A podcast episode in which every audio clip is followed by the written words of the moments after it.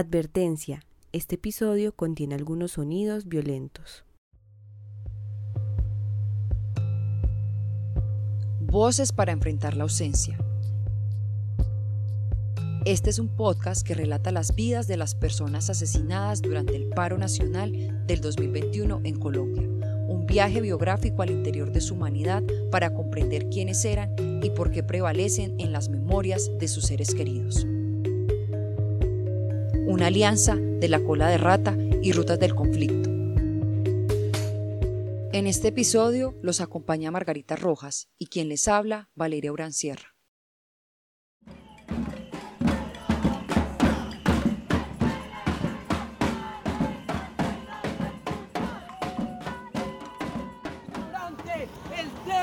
el dormido, despierte.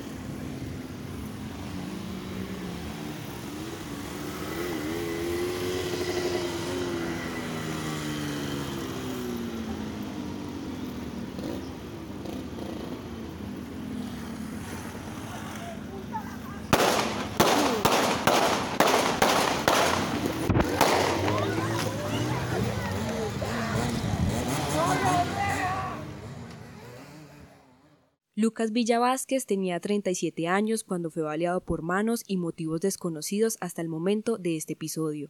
Los hechos ocurrieron el 5 de mayo de 2021 en el viaducto César Gaviria Trujillo, el cual conecta al municipio de Pereira, la capital del departamento de Risaralda, con Dos Quebradas, en el centro occidente colombiano.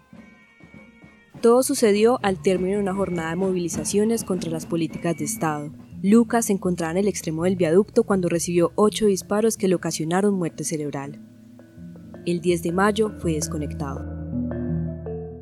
En una sencilla googleada de su nombre aparecen cientos de referencias a su muerte, tantas que hablar sobre ella sería redundar. De la misma búsqueda resultan fotos sonriendo, videos donde baila y anima a otros y otras. Podría uno hacerse un perfil con una única conclusión, Lucas era lo que se conoce aquí en Colombia como un bacán, como un tipo buena gente. Lucas era estudiante de Ciencias del Deporte y la Recreación en la Universidad Tecnológica de Pereira y dedicó parte de su vida a la búsqueda espiritual, misma que lo llevó a protestar en las calles. Las investigaciones de su caso siguen siendo infructuosas. Mientras tanto, en Colombia y otras partes del mundo se han despertado todo tipo de sensibilidades frente a su nombre, por sus formas pacíficas de participar en la protesta social y la manera violenta como la callaron. Así que más allá de las preguntas inmediatas, frente a un hecho violento que solo quizá las autoridades respectivas podrán resolver, está la pregunta de quién era Lucas Villa. Pero dejemos que sean las personas que realmente conocieron a Lucas, sus más allegados, quienes nos hablen de él en esta historia que hemos denominado Mientras tanto, el sol se muere. Escuchemos su historia. Uno envejece porque cree y toda la vida que ocurre ocurre porque uno lo cree. Porque cuando uno cree, uno crea. El cerebro es el órgano que nunca envejece. Un cerebro nunca envejece. Lo que pasa es que la persona deja de, leer, deja de aprender, deja de, construir nuevos puentes neurológicos y establecer nuevas sinapsis eh, eh, entre las neuronas. Pero el cerebro siempre se mantiene. Entonces, mientras uno siempre pueda creer, aunque haya un proceso de envejecimiento natural, no es natural la enfermedad. El envejecimiento sí, uno envejece, pero uno no tiene por qué enfermarse. Uno mientras tenga una vida sana de movimiento y buena alimentación, uno sí va a estar sano. Y si cuando se murió, pues se murió, como todo, pero, pero siempre viviendo con alta calidad de vida. Esa era la voz de Lucas. Quienes lo conocieron destacan que durante toda su vida le inquietó la búsqueda de la conciencia y el crecimiento espiritual. Por eso su vida estuvo atravesada por ires y venires tejidos entre accidentes, una profunda hambre de mundo y el navegar constante hacia el interior de su humanidad. Una anécdota que me parece bonita, que una vez íbamos por la Plaza de Bolívar, caminando los dos. Entonces, mm, se nos fue, se nos fue eh, de estos mimos que, que se van remedándolo a uno como camina, para que la gente se burle. Entonces se nos fue un mimo ahí a un lado y remedándonos ahí, pero a él más que todo.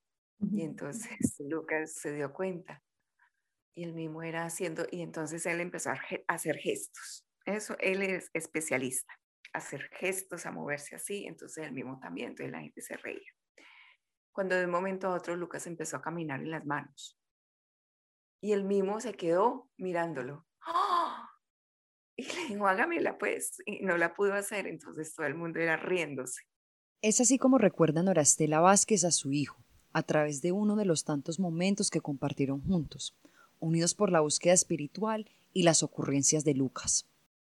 Lucas nació el 17 de marzo de 1984 en Bogotá, cuando su madre tenía 20 años y su padre, Mauricio Villa, 18. Fue un momento difícil, por lo cual Estela se fue de la casa donde vivía con sus padres y a los tres meses de nacido Lucas llegaron a vivir a Pereira con la abuela paterna. Su padre, Mauricio Villa, se quedó viviendo en Bogotá. Era una sonrisa todos los días, inquieto. Es que no se contaban seis meses y él ya se paraba en la cuna. Empezó a, pararse muy rápido, a caminar prendido a los siete meses de todas las paredes de la casa, a caminar a los nueve meses, a ser ya como el centro de atracción muy pequeño y hacer maromas. Recuerdo una vez que mi mami, la abuela paterna de Lucas, le regaló una motico plástica eh, de esas que parece un triciclo, que es para los niños pequeños. Y Lucas, eh, hubo dos cosas importantes con esa moto. La primera es que ya no quería acostarse en su cuna, sino le, le acostaban a dormir con la, con la moto al lado. Y la segunda es que a los pocos días mi sobrino, con su corta edad, que eran dos años escasamente, ya era capaz de tirarse de una falda en ese triciclo no solamente se tiraba, sino que estaba haciendo equilibrio en una sola pierna. La voz que acabábamos de escuchar es la de su tía, Viviana de las Alas, hermana de su padre, Mauricio Villa. Lucas fue su primer sobrino y lo esperó con ansias. Cuando Lucas cumplió tres años y medio, Estela tuvo que separarse de él por primera vez, dejándolo en casa de su abuela, Aproximadamente seis meses más tarde, cuando era cada vez más difícil que le dejaran ver a Lucas, Estela se lo llevó a casa de sus padres en Bogotá. De ahí fue complicada la, la situación, ahí fue cuando ya se le entregó al papá y el papá lo tuvo unos años. No, eso fue muy traumático porque hubo un corte muy fuerte. Los primeros dos años fueron increíbles, fueron maravillosos con su papá porque compartían mucho. Eh, le imprimió el hecho de irse a trotar con él. y lo obligaba y a él no le gustaba, pero lo hacía, lo hacía y, y eso le gustó a él como porque eso le sirvió mucho de adulto, esa disciplina de, de cuidar su cuerpo, de hacer ejercicio, de mantenerse en forma. Tras cumplir ocho años, volvió a vivir a Pereira con su madre, su padrastro Manuel Guillermo, su hermano y hermanas, y se convirtió en el mayor para todas. Fue un guía de él. Manuel Guillermo conoció a Lucas desde los cuatro años, antes de los cuatro años, y, y se entendían muy bien a nivel intelectual. Para 1996, Lucas ya tenía 12 años y dos hermanas maternas, Sitsi Uribe Vázquez y Sol Ángela Uribe Vázquez. Ambas aún recuerdan, como si hubiera sido ayer, algunos de los momentos que vivieron junto a él durante su infancia. Sitsi no olvida uno de los primeros juguetes que él le obsequió. Recuerdo mucho que cuando yo tenía seis años, mi hermana estaba cumpliendo cinco, él llegó y con sus ahorros de pequeñito nos compró a mí un títere de Bart Simpson y a ella le compró una muñequita. Entonces veíamos como ese amor de mi hermanito por las hermanitas de que él sus ahorritos los gastaba en las hermanas, no en sus juguetes, era muy, siempre pensaba como en el otro. Él siempre jugó mucho con ellos, eran muy cómplices, se tapaban cositas que hacían que no querían contar cuando uno llegaba a casa, pero había una hermana que los sapeaba y a él le daba mucha rabia. Sol recuerda que su hermano también fue esa persona con quien podía hacer todas sus travesuras sin preocuparse por el castigo. O sea, a pesar de todo, de que yo fuera la zapa y todo eso, era, para mí era, ay, viene Lucas, no, ya, vamos a disfrutar, a parchar, porque, bueno, no, de niño no decía uno así, uno decía como que, como que llega el amigo, el amigo para hacer el despelote, para jugar.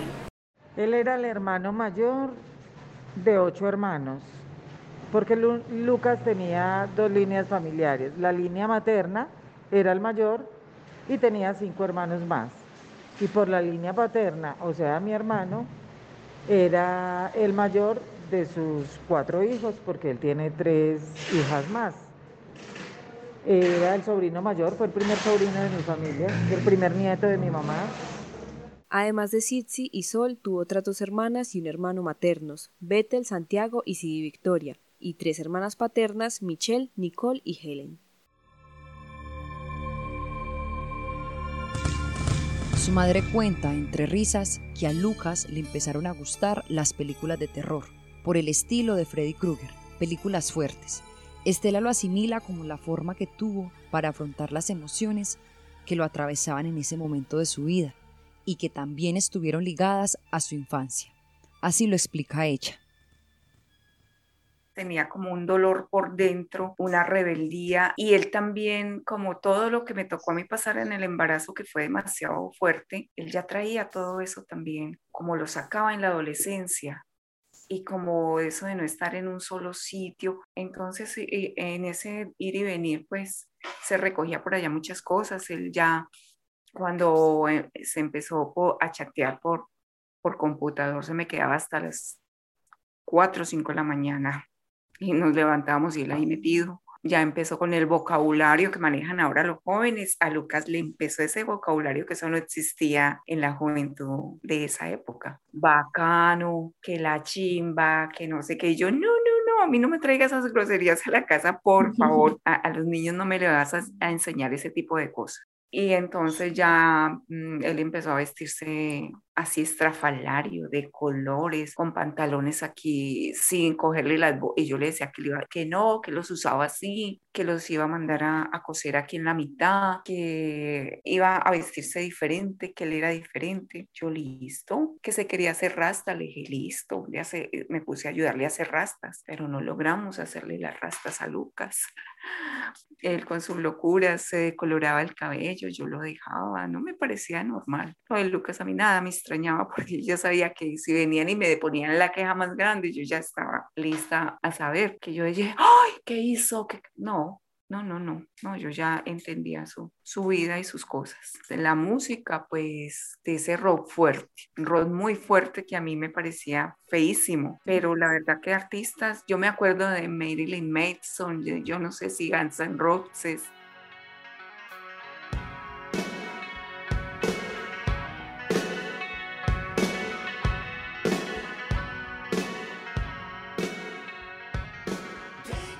Con el tiempo aumentó la rebeldía y la curiosidad de su hijo. Él no se hallaba en ningún lugar. Entonces a su padre se le ocurrió que era necesario que viviera solo en Bogotá y aprendiera a reparar computadores. Quizá, cuenta Estela, eso lo ayudaría a crecer. Y ahí lo puso y como que un tiempo aprendió y por allá lo quió con unos amigos que tenía. sus locuras y de todo lo que él hacía de raro pero a los 15 otra vez no había terminado el bachillerato porque no, en Bogotá no había podido seguir estudiando. Ya mm, a los 15 fue cuando lo pusimos a que terminara en, en un semestralizado, que era como lo más práctico. Pues a mí me dolía saber que tenía que irse a vivir a los 14 solo. Y pues yo trataba, es que en, en el caso mío en esa época yo era como muy, accedía mucho a, las cosas de, por lo menos del papá de Lucas y a veces de, del que en esa época era mi esposo. Me faltaba carácter. O sea, a veces no tomaba decisiones porque yo pensaba que ellos tenían la razón. Y yo pues accedí porque dije, bueno, eso de pronto lo habrá aterrizar, madurar. Su tía Viviana también recuerda que Lucas durante su adolescencia no consiguió sentirse cómodo en ningún colegio, por lo que se graduó más tarde. Sus hermanas Sitsi y Sol coinciden en que él se sentía incomprendido en las clases y le costaba aceptar simplemente las órdenes del profesorado o las ideas y conceptos que querían enseñarle. En el aula de clase él era el que llegaba y confrontaba al profesor todo el tiempo, entonces eso también hizo que para él el proceso educativo regular fuera, digámoslo así, no sea insuficiente, sí, no, no, podían con esa mente.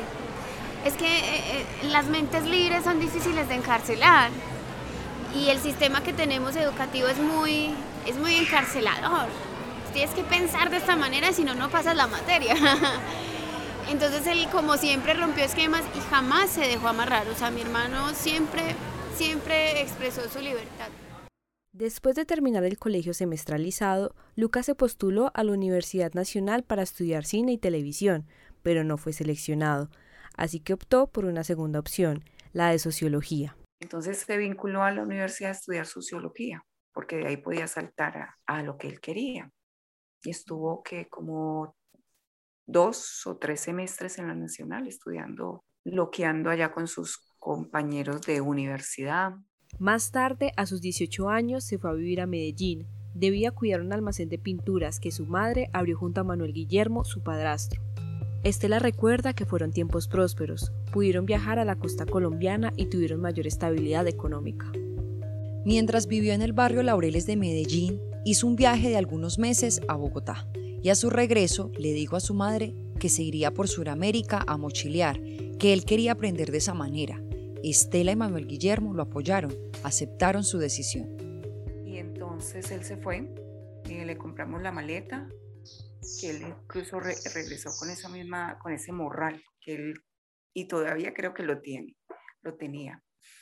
Eh, eh, unos tenis y le dimos un dinero y él se fue con eso y, sé que supe una vez cómo estaba por allá que me habían dicho que bien. Y después fueron tres años que no supimos absolutamente nada de él. Y por lo que yo sabía, el papá menos, porque él no se comunicaba con su papá. Tres años y, yo me aterraba. Yo decía, ¿cómo el papá ni siquiera me llama a preguntarme si sé algo de Lucas, si Lucas está vivo o está muerto? Sus hermanos Sitsi, Sol y Santiago nos relatan más detalles de ese viaje. Tuvo diferentes experiencias por Sudamérica, nos contaba que en Argentina se comía mucha carne. Eh, ¿A qué se dedicó mientras estuvo ahí para sostener esa vida? Él se dedicó a mm, artesanías y unas artesanías muy bonitas, o sea, tenía una creatividad y le caía muy bien a la gente, porque es que él era un goce. Él una vez me contó que cuando cuando estaba de viaje habían días muy buenos, habían días donde le iba re bien y decía, cogíamos muchas lucas, entonces ese día era invitar a, celebrar y habían días muy malos en el viaje. Entonces él, en ese proceso también aprendió a volverse un hombre administrador y austero. Él me cuenta que en, en, Argentina lo quería, él nos contaba que en Argentina lo iban a adoptar. Una familia le decía que se quedara, que lo adoraban, que era que era un hijo, pues, que era parte de la familia, pero pues él también en sus, desde sus formas dijo, no, pero pues yo quiero ir a Brasil, yo quiero seguir, entonces se siguió a Uruguay y ya subió a Brasil y en Brasil estuvo un tiempo, mi hermano aprendió a hablar portugués. Él llegó acá con el portugués y hace, no sé hace cuánto tiempo yo le bueno, y el portugués y es que se va olvidando, ¿cierto? Porque con quién lo hablaba mi hermano estuvo en el Amazonas y entonces eh, estando allá le dio hepatitis, le dio hepatitis y se encontraba muy mal. Entonces mi hermano como en, busca de apoyo y que no había nadie más se puso a buscar el número de la empresa de mi padre en esa época en Medellín y lo encontró, lo llamó y pues solicitó pues como un auxilio ahí para que para poder volver a Colombia. Manuel Guillermo llamó a Estela para contarle que Lucas había aparecido. Por esa época, Estela y Manuel Guillermo terminaron su relación en Medellín, por lo cual ella volvió a Pereira con sus hijos, exactamente al barrio Corales. Allí se dio el reencuentro con Lucas. Desde el corazón tuvo la iluminación y iluminando en el astral, brotó en flor y brotó una sana y buena semilla que con su puño en alto pidió para que hubiera paz. Fue amigo y guía espiritual de Lucas Villa.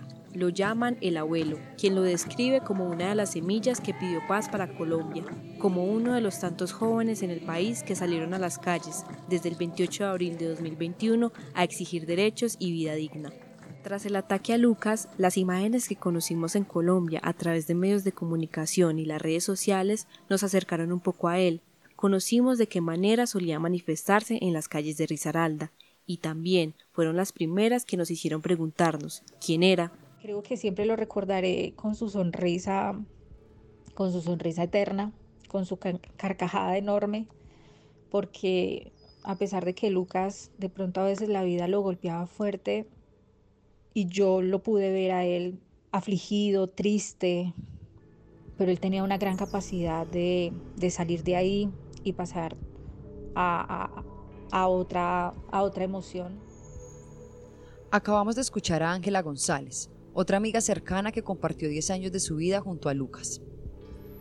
Sus hermanos Sol y Santiago también hablan de algunas de las búsquedas esenciales para la vida de Lucas, como la razón, la coherencia y el perfeccionismo, y que consideraba que no éramos seres acabados.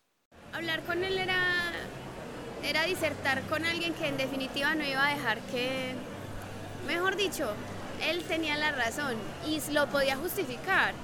Y había momentos donde no, pero igual trataba de, de letrarse y seguía como defendiendo sus ideas. Para él era muy importante tener claro todo y justificar cada cosa que hacía. Entonces ahí podemos hablar de, su nivel de coherencia, ¿cierto? Para él, para él era difícil también llegar a la coherencia. Él siempre estaba tratando de buscar ese punto de equilibrio donde todo, todo pudiera jugar con un nivel de coherencia, ¿cierto? Yo creo que esa era una de sus más grandes luchas, en eso invertía mucho tiempo, buscando ser coherente. Él fue una persona que se retaba mucho a él mismo. Para él no había cosa imposible, porque él siempre trataba de transformar todas las cosas negativas en fortaleza.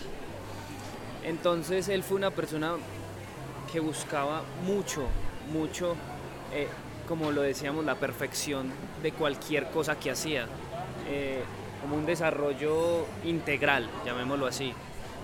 Pero eso lo llevaba a ser muy perfeccionista, entonces yo puedo decir que él, todo lo que intentaba practicar, hacía, buscaba siempre eran como en, torno a, a, pulir todo eso que él ya veía con dificultades. Entonces, por ejemplo, eh, te voy a poner un ejemplo muy fácil, como de pronto él estaba tallando madera y tiene, un, tiene algún desgaste y él hasta que no lo dejaba en su, en su perfecto, como él lo quería ver, no, lo, no, lo, no paraba de hacerlo. Y lo mismo pasaba en todos los aspectos de, de su vida. Su tía Viviana también recuerda el apoyo que Lucas le brindó. Cuenta que estaba atravesando serias molestias a su salud y que su sobrino le ayudó a mejorar sus hábitos diarios. Mi relación con Lucas en los últimos años, sobre todo porque él estuvo un tiempo viajando por Latinoamérica, estuvo en Bogotá, o sea, pero eh, en los últimos años que él se radicó acá en Pereira, que decidió estudiar, mi relación era muy íntima, muy personal, muy estrecha. Él era mi guía espiritual. Me apoyó muchísimo porque yo tengo un problema en este momento de salud y era muy dedicado a hacerme masajes en el pie, a cambiar mi alimentación. Gracias al apoyo que él me dio, yo logré bajar como 15 kilos de peso porque me estaba como reeducando en el tema de la alimentación y del estilo de vida. Además, dice Viviana que también le enseñó yoga y cuidó de su abuela cuando estuvo enferma. La ayudaba a hacer algunos ejercicios y estiramientos para calmar sus dolencias. Su abuela, a quien llamaba la tata, fue su compañera de aventuras durante la niñez. Siempre disfrutaron ir a la playa juntos. Ella se llamaba Aleida Ramírez Zapata y falleció en el 2013. A lo largo de su vida, Lucas tuvo varios sueños y búsquedas. Algunas de estas tuvieron un carácter espiritual, ya sus hermanos no lo contaban.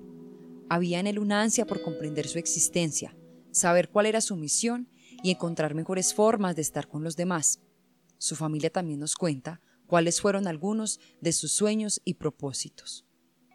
Verse graduado, porque era, él decía, ya sé, verme graduado, eh, conseguir mis cosas, y que mi papá y mi mamá se sientan orgullosos de mí porque los he decepcionado, porque yo no he sido el hijo modelo, porque yo no soy nadie. Él con esa decepción yo le decía, papi, no te, no te preocupes que yo, como tú estés, ahí estamos, no te preocupes.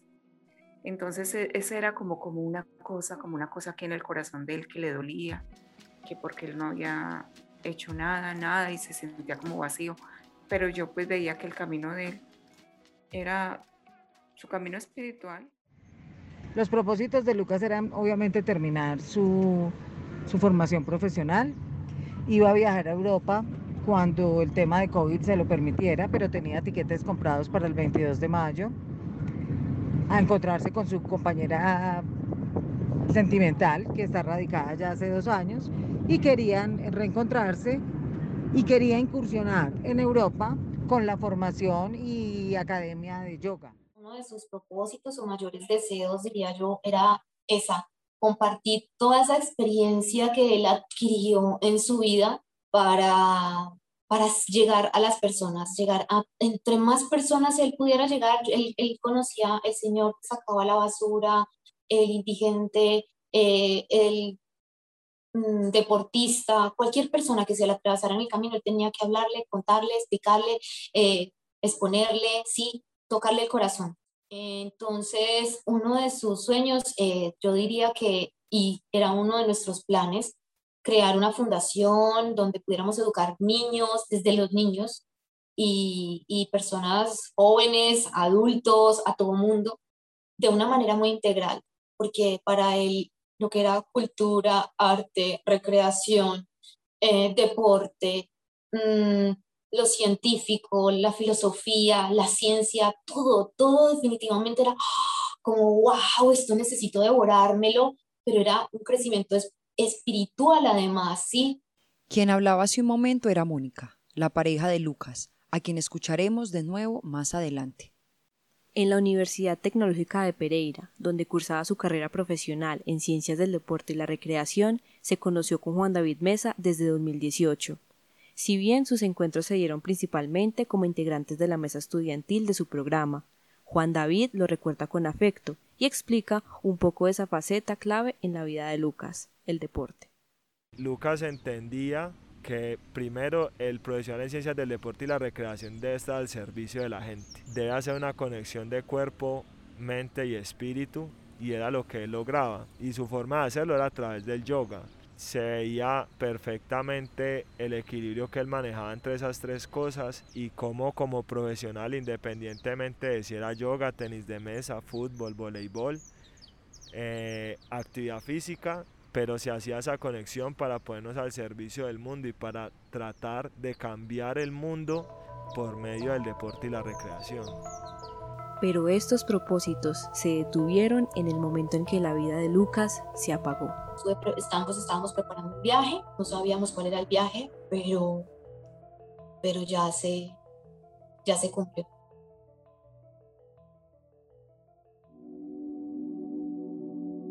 Estamos de nuevo en Pereira, después de que Lucas regresó de su viaje de tres años por Sudamérica, justo cuando Estela y Manuel Guillermo se separaron.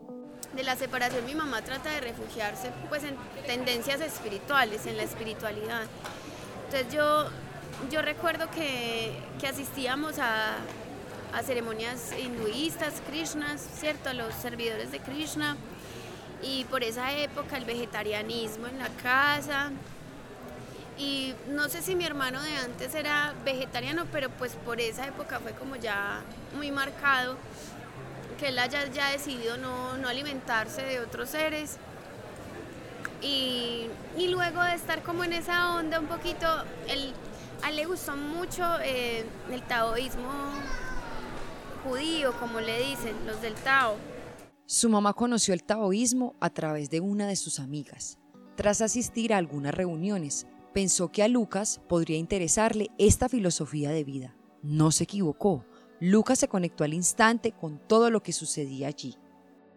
Aunque esa no era la primera vez que madre e hijo emprendían juntos su búsqueda espiritual. Lucas creció bajo las concepciones del gnosticismo, en lo cual creía su madre por ser una práctica judeocristiana, entre religiosa y filosófica, que enfatiza en la búsqueda espiritual lejos de las doctrinas ortodoxas de la Iglesia. El taoísmo es una doctrina china que significa enseñanza del camino y tiene como fin la construcción de una vida en armonía. Nos fuimos para las conferencias y eso, y él, él como todo lo veía así. Cuando él veía algo diferente, ¡oh! ¿qué es esto? Me fascinan, esto es muy, uff, qué profundidad, qué, esto sí que tiene. y le gustaba mucho las conferencias. Eh, le gustaba mucho porque había una exigencia física y él siempre, siempre ha sido deportista. Siempre ha sido deportista, entonces para él era muy, muy completo. Era una doctrina completa porque para él trabajaba la mente, el cuerpo y el espíritu. Entonces para él era muy bacano también el lenguaje, porque pues no se utiliza la negación. Entonces allá no dicen nombre, sino simbre, ¿cierto? Y él, por cierto, por eso mi hermano no dice gracias, no decía gracias, mi hermano decía gratísimas o gratitud, porque es, es parte de esos lenguajes que él también asimiló para sí mismo, porque él también consideraba que el lenguaje era una forma muy importante de vibrar de otras formas a nivel energético y de transformar. Y él cada vez se, era como más magnánimo, meterse más dentro de esta ruta y adentrarse y, y ver que, y él me decía, mami, pero es que yo a veces sufro mucho por entender tanto esto y por adentrarme porque yo sé que, que hay cosas más difíciles y que esto es un camino retenaz Después viajaron a Fusagasugá, Cundinamarca, donde el taoísmo los llevó a aprender panadería. Santiago y Sol nos cuentan.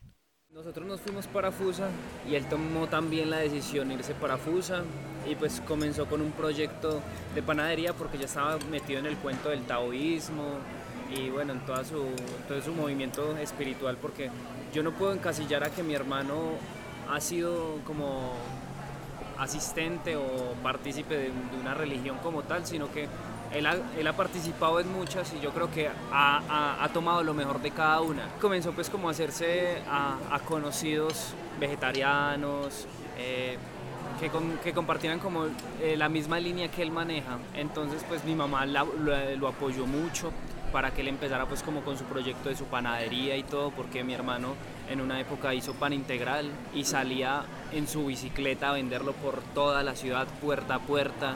Y era eh, exitoso. Ese pan se vendía y eso se volvió un super negocio porque en Fusa vive mucho pensionado en Bogotá, mucho viejito diabético. Y más que eso el pan también era muy sabroso. Entonces él estaba pero en la cúspide del negocio del pan integral por esa época. Sus hermanos coinciden en que para ese momento, con 22 años, Lucas también asumió un rol paternal con ellos y de apoyo emocional para su madre. Yo me acuerdo muy, muy gracioso que yo también pues me he considerado algo, algo rebelde y algo, algo también, sí, lidioso digo yo. y una vez que él ya se comportaba como mi papá. O sea, no lo, no lo hablo en el mal sentido, pero una vez me cogió a correa. una vez me cogió a correa. Porque yo, yo recuerdo que yo tenía más o menos 11, 12 años y yo me fui un fin de semana y no había regresado. Y él estaba, claro, preocupado a mi abuela, a mi mamá, a todos. Y pues el único que podía salir a moverse y conocía a mis amigos era él. Pero con el taoísmo, hasta la concepción frente a dar pelas para corregir a su hermano cambió. Hubo un momento en Fusa en que mi mamá ya no nos daba correa, sino que nos ponía a hacer sentadillas. Una de esas veces que yo me volé y salí a hacer cosas, llegué yo otra vez y, y, justamente mi mamá llega y estaba con Lucas y le, dijo, no mamá, póngalo a hacer sentadillas, que se haga 300 sentadillas ya. Y yo, ¿qué? Y, yo, y pues yo ese, en esa época, no, qué injusticia, ¿cómo así? porque le hacen caso a él? Yo prefiero que me encorre. En ese tiempo, Lucas también trabajaría en la relación con su padre. Quería estrechar su lazo con él después de haber estado tantos años separados. Y lo hizo, a través de una terapia espiritual conocida como constelaciones familiares, de la que participaba con su mamá. Esta terapia es una práctica que pretende reconocer cuáles son esos patrones de conducta y enfermedades que han sido heredadas de los antepasados y que merecen ser sanadas. Tras unos meses de fuerte trabajo vendiendo pan, pudo irse a vivir solo y abrió su propio restaurante vegetariano. Mira, en medio de esa búsqueda que él siempre tuvo, porque fue un hombre muy, muy inquieto por el conocimiento, él aprendió cocina vegetariana, en medio de sus prácticas de budismo, taoísmo, de yoga, él fue aprendiendo. Y la receta que más recuerdo fue unos waffles que nos hizo a mi niña y a mí de avena, una cosa espectacular, con una mermelada de frutos rojos y queso crema. Eso fue para el desayuno. Y al almuerzo nos hizo variedad de vegetales, nos hizo unos tomates asados con ajonjolí tostado, que espectacular, y nos hizo un puré de plátano maduro. El negocio en Fusa se quebró y a sus 25 años Lucas volvió a Pereira. Al principio estuvo viviendo con su madre y se la rebuscaba en trabajos pequeños, hasta que se entrenó para dar clases de yoga. En una de esas clases conoció a Mónica, su pareja, con quien compartió los últimos años de su vida. Fue muy mágico todo, definitivamente con Lucas las cosas siempre, como ya, ya sabes, es una persona muy energética y, llama la atención. Incluso todas las mujeres, yo creo que todas las mujeres que conocen a Lucas quedan así, ah, ¿este hombre qué? ¿Quién es? Eh, y, precisamente en su vida conoció muchísimas mujeres. Yo creo que él quería conocer, tener la experiencia con cada tipo de mujer. Lucas vino como a experimentar la vida, a absorbérsela, a bebérsela, a disfrutársela en todos los sentidos. Y cuando nos conocimos, el tiempo con Lucas pasaba, eh, un día era como un año. Dice que su relación fue muy intensa. A Lucas le gustaban los cambios y quería crecer espiritualmente junto a Mónica. Ella cuenta que su objetivo era la búsqueda de la mejor versión de sí mismo todo el tiempo. Se conocieron en 2016 y estaban a poco de cumplir cinco años juntos. Éramos re iguales en todo. Nos encantaba eh, el ejercicio, eh, hacer yoga, correr, eh, jugar, leer libro, em, bailar, cantar, o sea, todo lo que implica vivir salir a caminar, ir a las caminatas, eh, ir a sauna. Y todo nos gustaba y todo lo hacíamos juntos desde... Eh, Para ella fue sorprendente encontrar a alguien que tuviera sus mismos gustos. Ambos eran vegetarianos y les gustaba ayunar. Mónica se encontraba tramitando la separación con el padre de sus hijos. A pesar de las circunstancias, decidieron iniciar una relación. Tras año y medio juntos, Lucas se fue a vivir con ella y sus hijos a un apartamento en la ciudad de Pereira durante seis meses.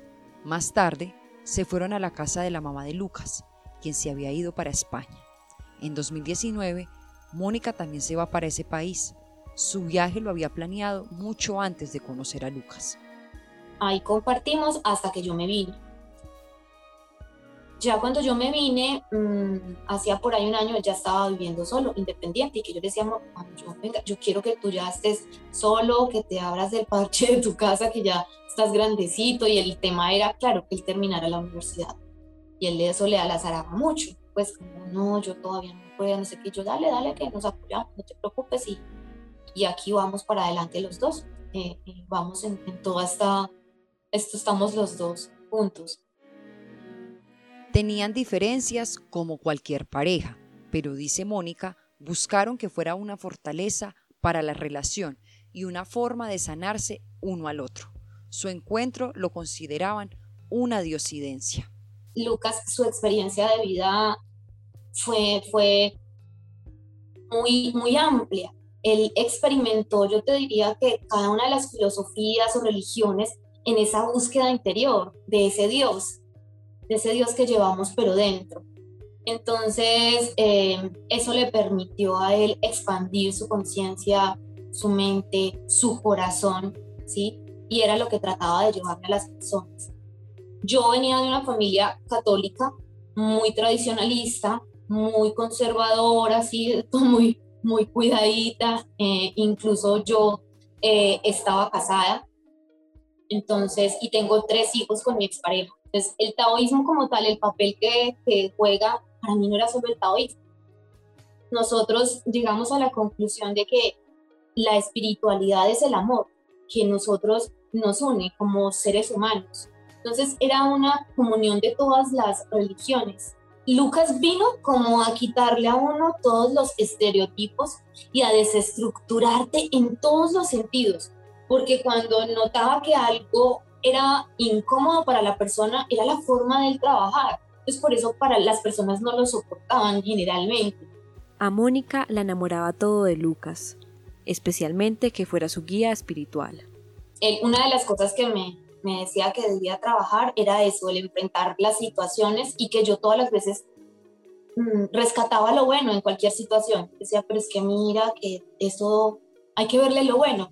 Mientras que él se podía, o sea, detectaba muy fácil las cosas negativas, tenía esa facilidad de ver cuál era tu problemática, qué era lo que te incomodaba y él de una empezaba a trabajarle a la gente. Es como cuando tú estás dormida y, te van a despertar hay, yo sé, hay dos formas de despertarte, o suavecito, con caricias, ven, despiértate, o ve que alguien llegue gritándote y te despierte. Entonces yo decía, cada persona es libre de, elegir su momento de cómo despertarse. No tenemos por qué llegar a irrumpir. Ese era como de pronto nuestro, nuestro roce. Él era un poquito irascible, por decirlo así. Pero desde la primera vez que, que, que noté que se enojó, dije, a ver, vamos a hablar desde el respeto y estamos comunicándonos. Mónica cuenta que una de sus mayores búsquedas estuvo encaminada a alcanzar el control de su energía sexual, porque a lo largo de su vida conoció a muchas mujeres y sus relaciones no eran estables. Decía, yo no, no me siento bien con una persona, no, no logro acabar con nadie. Entonces, eh, lo logramos, el hecho de, de, de nosotros poder estar juntos eh, todo este tiempo fue su propia sanación y su liberación. Planeaban reencontrarse pronto, porque llevaban separados aproximadamente dos años. Ya habían resuelto que él terminaría la universidad de manera virtual. Eh, estábamos ahorrando para comprarnos un apartamento en Colombia y, y, ya pues como que fuera como un ingreso, un ingreso adicional. Y ya la idea era que él se venía, él ya teníamos el tiquete para el 22 de mayo, viajaba él.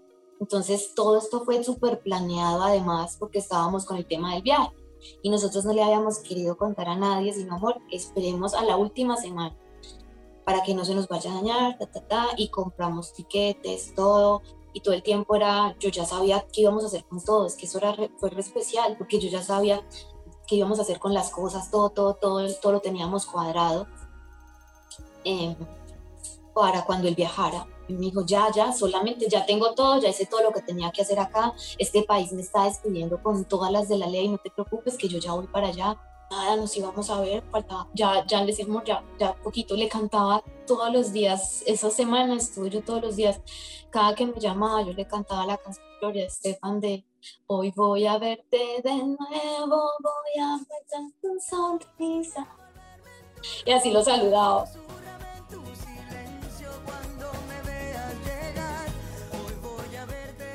Su relación tras el viaje de Mónica a España continuó de manera virtual, y ella siente que sin saberlo fue la preparación para el momento de su partida. Esos años de ausencia hicieron que pudieran ser fieles a un amor que va más allá del poder verse o tocarse. Mónica y Lucas, además, consideraban que la vida espiritual tiene un fuerte vínculo con la vida política. ¿Por qué? A nivel político, él tenía sus creencias muy claras, muy establecidas, porque sí, su familia, su mamá tiene como muy claros todos esos conceptos. En cambio, yo tenía esa parte más débil, pero él me la, me, me, me, me enseñó muchas cosas, me permitió ver, porque era lo que él hacía con todas las personas. Eh, yo creo que la labor que, que Lucas o el aprendizaje que tuve, uno de los más bonitos, fue aprender a reconocer la oscuridad. A nivel político, teníamos que conocer todas estas variables, todos estos partidos, para que las personas puedan escoger, ¿sí me entiendes? Y precisamente lo que se está viviendo ahora en el país es eso, que haya un cambio, tiene, tenemos que haber vivido una experiencia incómoda, maluca, insostenible para tú decir, no quiero más esto. Eso es lo que nos hace, nos fortalece para tomar decisión y, y hacer cambios que se necesitan. Lucas tuvo una vida turbulenta y según su hermana Sitsi, fue un ser muy accidentado por lo arriesgado. A los ocho años, jugando en la moto del papá, se le fue un pie entre la cadena, afectándose el talón. Aún estando muy pequeño, tuvo una fractura de mano y en sus años más recientes se accidentó en una bicicleta después de una toma de yagé. Él ese día, después de, de que llegamos a casa, no sé, yo pensé que estaba bien y se montó en una bicicleta y se estrelló contra un muro. Se estrelló contra un muro y, se partió las dos, las dos primeras vértebras de la columna. Entonces él, él acá se le hinchó el cuello y, y estuvo también en, me lo tuvieron en, en observación casi una semana, esperando que se muriera porque porque yo no lo sabía, lo vine, me vine a dar cuenta en la historia clínica de que estaban esperando que él se muriera. Cuando vieron que él no se murió, entonces ya dijeron que lo iban a operar. Y ya fue un proceso largo, duro. Yo estuve un mes con él. Estela nunca se imaginó que viviría una situación similar hasta que sucedió el último accidente. Semanas antes de su muerte, Lucas no estuvo en contacto con su madre, solo a ratos, de manera intermitente.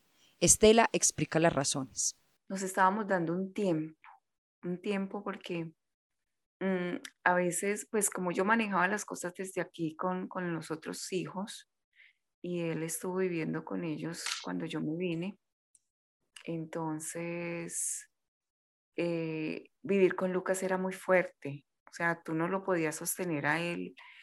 Eh, tenerlo a él un mes en tu casa era una vibración demasiado fuerte, porque aquí no hablamos de, que era mala persona o que era un grosero, o no. Entonces, eh, él con la hermanita menor son tan parecidos que vivían en choque permanente. Entonces, eh, yo el último, los últimos meses el, dejamos de hablar, y, pero tenemos mensajes que nos hacíamos así de vez en cuando, hola mamita, bien mamita, eh, tal cosa, así cosas muy cortas, porque, mm, porque él decía que, que los hermanos, eh, que él se había cansado de que los hermanos no le hacían caso, que los hermanos hacían lo que se les daba la gana, porque él quería que los hermanos actuaran como él.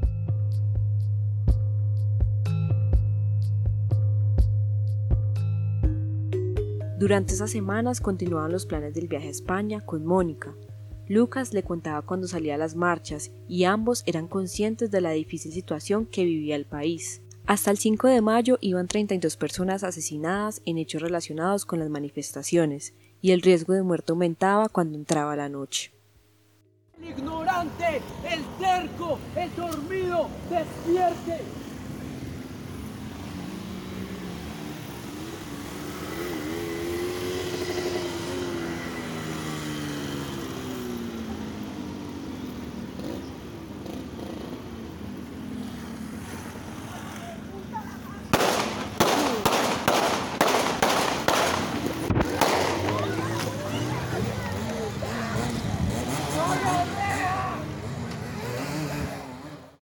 Esto sucedió un miércoles 5 de mayo a las siete y media de la noche. Como dijimos al principio, Lucas caminaba por el viaducto cuando recibió ocho impactos de bala en el cráneo, cuello, tórax y pierna derecha. Fue atendido en el Hospital Universitario San Jorge y esa misma noche se filtró, llegando a oídos de familiares, amigos y medios locales, que Lucas había sufrido muerte cerebral y solo quedaba desconectarlo. Mientras tanto, en Pereira continúan las marchas de apoyo a Lucas Villa y a un menor de edad que continúan en unidades de cuidados intensivos tras el ataque del que fueron víctimas. Un grupo del CTI de la Fiscalía lidera la investigación de lo ocurrido. Lucas Villa ha tenido una, eh, un manejo conservador actualmente, lo tenemos con neuroprotección, eh, sedación, esperando una evolución sin ningún tipo de cambio. Su estado es con una condición crítica con un pronóstico aún reservado. Sin embargo, al día siguiente, el 6 de mayo, el gerente del hospital, Juan Carlos Restrepo, negó el diagnóstico inicial ante medios nacionales y ese mismo día emitieron un comunicado desde el hospital afirmando que Lucas estaba en la unidad de cuidados intensivos, en condición crítica y pronóstico reservado. Pasados cinco días, el diagnóstico terminó donde empezó. Lucas tuvo muerte cerebral. Pereira, 10 de mayo de 2021, 1 y 45 pm. Comunicado oficial. En relación con el estado de salud del paciente Lucas Villa Vázquez, de 37 años de edad, desde el Hospital Universitario San Jorge de Pereira, lamentamos informar que no obstante a la atención especializada brindada durante estos días en nuestra unidad de cuidados intensivos, el paciente no presentó ninguna respuesta neurológica posterior a suspender la sedación y el estudio imaginológico es concordante con isquemia cerebral global. Es así como al paciente en razón a su estado clínico se le diagnostica muerte encefálica. Nuestros sentimientos solidarios de pésame a su familia y personas cercanas a él. Muchas gracias. Su amigo Juan David recuerda esos momentos de incertidumbre y angustia. Salieron juntos a marchar en varias ocasiones y conocieron cuáles eran las razones que cada uno tenía para movilizarse, a través de su participación en la mesa estudiantil de su universidad. También sentimos como compañeros y como estudiantes del programa de que se jugó con nuestras ilusiones, de que se jugó con nuestro momento de duelo. Primero pensar que está muerto, que nos revivan las esperanzas al otro día, sin sentido, porque creo que a pesar de que en ese momento como estudiantes no queríamos aceptar de que Lucas estaba muerto, creo que ya las cartas estaban jugadas para él. Salir a marchar, seguir haciendo fuerza, seguir rezando para los que creen, digamos, en sus diferentes cultos porque él lograra levantarse y recuperarse. Y nosotros pensamos que dentro de la digamos por así decirlo de la locura que Lucas tenía nosotros pensamos el único que puede salir de estas es este loco. Y bueno y luego con el pasar de los días van apagando la llama y luego dicen ya no hay nada que hacer Lucas está muerto cuando ya las cosas cada vez iban calmando más en las calles según el reporte médico por parte del hospital donde se encuentra internado, Lucas no tiene muerte cerebral. La buena. No hay diagnóstico de muerte cerebral. Eh, tiene heridas múltiples en su cuerpo. Está siendo atendido por neurología, neurocirugía y cuidado intensivo. En este momento el pronóstico es muy reservado.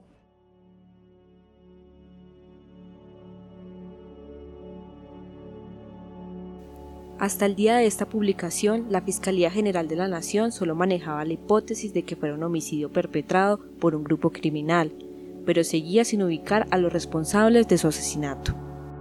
También se conocieron algunas intimidaciones y amenazas al círculo de amigos de Lucas Villa. La personería de Pereira había documentado el caso de tres de sus amigos. Además, el pasado 10 de mayo su hermana Sitsi fue amenazada, ella es quien ha denunciado el asesinato de su hermano ante organismos de justicia nacionales e internacionales. Ese mismo 5 de mayo, su madre se enteró de la situación de Lucas. Le sonó el teléfono pasadas las 12 de la noche en España.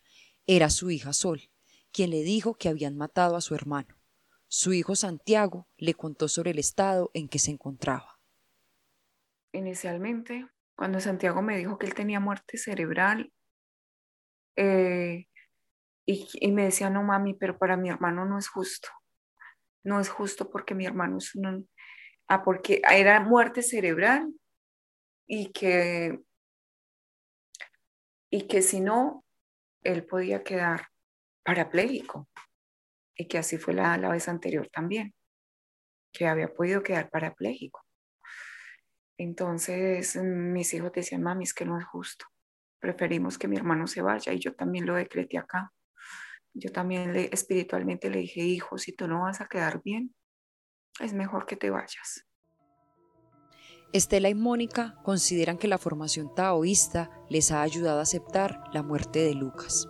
Es yo sentir la satisfacción de que él logró cada uno de sus sueños, me hace feliz porque por eso le amo. ¿Sí? Y es más, para mí él no se ha ido, yo no sé si será sano o no es sano, pero él sigue conmigo porque lo puedo percibir y sentir en todo, se manifestó en mí todo el tiempo Yo digo que, que es contadas las veces que, que, que Estella y yo hemos tenido así como esas crisis de, de, llorar. La primera vez que nos encontramos ella y yo y, y han sido así pausitas, son como pausitas de, de la parte humana y de tu mente que necesita como, espera, yo saco esto, pero de resto permanecemos. Los, los días en que él estuvo hospitalizado, nos ponía a bailar.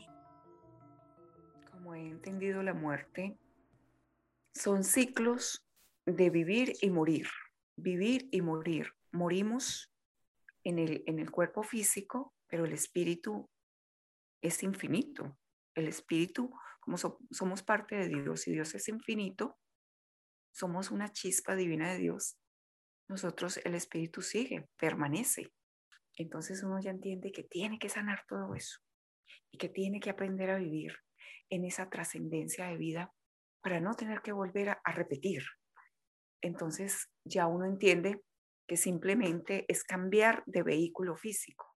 Si, si nos morimos ahora, sabemos que vamos a morir felices, porque nos hemos dicho todo, no nos falta nada, hemos vivido, o sea, somos tan felices, éramos, nos sentíamos tan bien, o aún sentimos esa satisfacción de darlo todo por esa otra persona, dar, de, de, de contarle, de haberle dicho todo lo que teníamos que decir, de haber vivido todo con esa intensidad, con esa fuerza, que, que decíamos, si yo me muero ya, quedo feliz.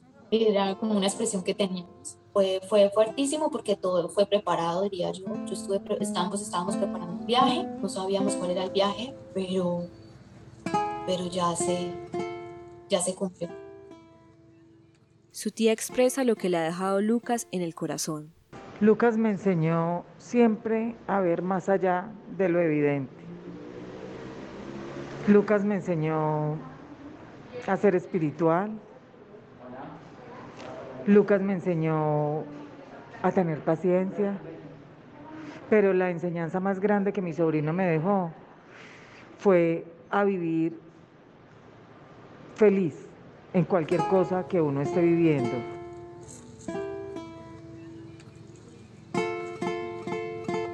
Estas fueron algunas de las palabras pronunciadas el día de su velorio, al que acudieron decenas de desconocidos entre familiares y amigos. El alma no puede ser mojada por el agua, no puede ser quemada por el fuego, no puede ser avaliada, no puede ser mojada. El alma es eterna y naciente, siempre existente y primordial. Y no se le mata cuando se mata el cuerpo. Hasta ahora, el viaducto se ha convertido en un símbolo para recordar a Lucas. Existen iniciativas que lo llaman Viaducto Lucas Villa y se han realizado varios encuentros en su memoria.